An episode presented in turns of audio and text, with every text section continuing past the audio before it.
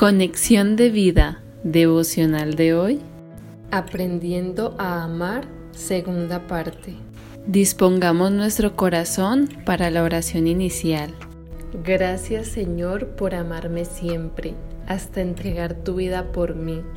Tu amor sacrificial me mostró el más excelente camino, el del amor. Ayúdame a cultivar esas 16 características de tu amor verdadero para poder reflejarlo al mundo. Como iglesia, queremos este amor que marque la diferencia y que otros vean que somos tus discípulos. En el nombre de Jesús. Amén. Ahora leamos la palabra de Dios. Primera de Corintios capítulo 13 versículos del 4 al 8.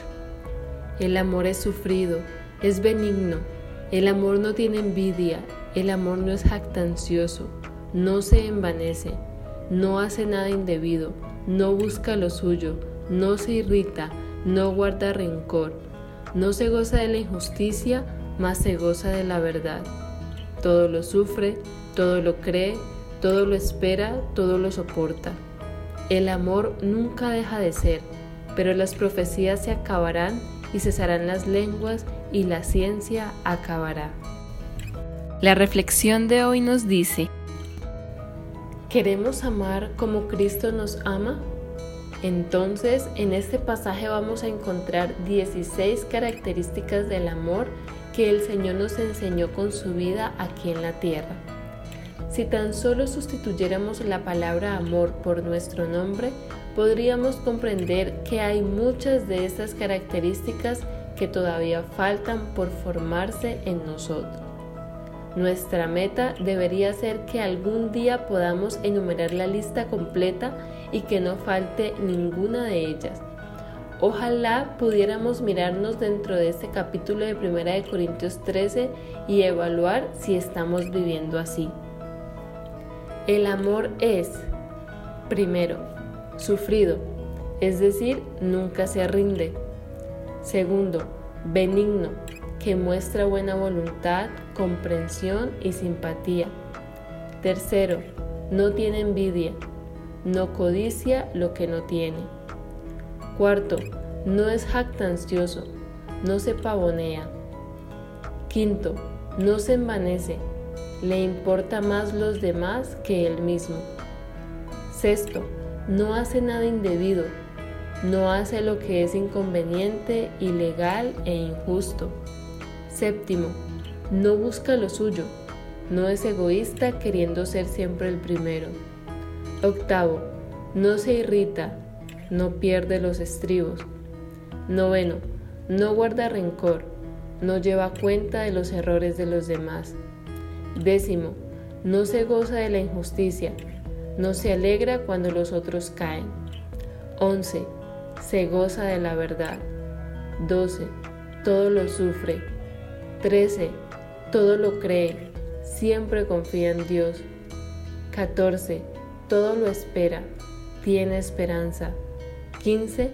Todo lo soporta, siempre busca lo mejor. 16. Nunca deja de ser, nunca mira hacia atrás, persevera hasta el final. Esta lista es un verdadero desafío ¿Cuánto nos falta para que nuestro amor sea como el del Señor? El don supremo, el camino más excelente. Primera de Corintios 12:31. Necesitamos desesperadamente de este tipo de amor en nosotros. Es el amor que como iglesia debemos reflejar al mundo. Debe ser nuestro estilo de vida cristiana. Porque aquí todo es temporal y se acaba, pero el amor trasciende y permanece como dice 1 Corintios 13:13, 13, y ahora permanecen la fe, la esperanza y el amor. Estos tres, pero el mayor de ellos es el amor.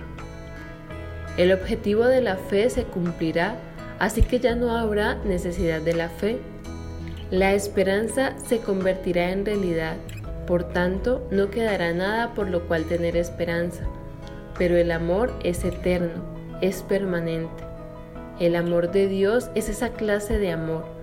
Su amor se proyecta más allá de los límites del tiempo y del espacio y se funde en un abrazo con la eternidad.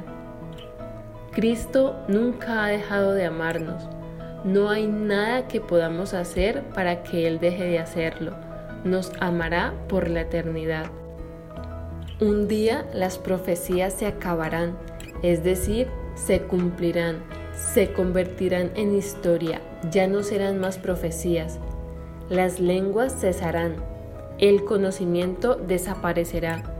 La ciencia se acabará y vendrá el conocimiento completo de Dios, porque nuestro conocimiento ahora es incompleto e incompleta nuestra profecía, pero llegarán a su fin cuando venga lo que es perfecto.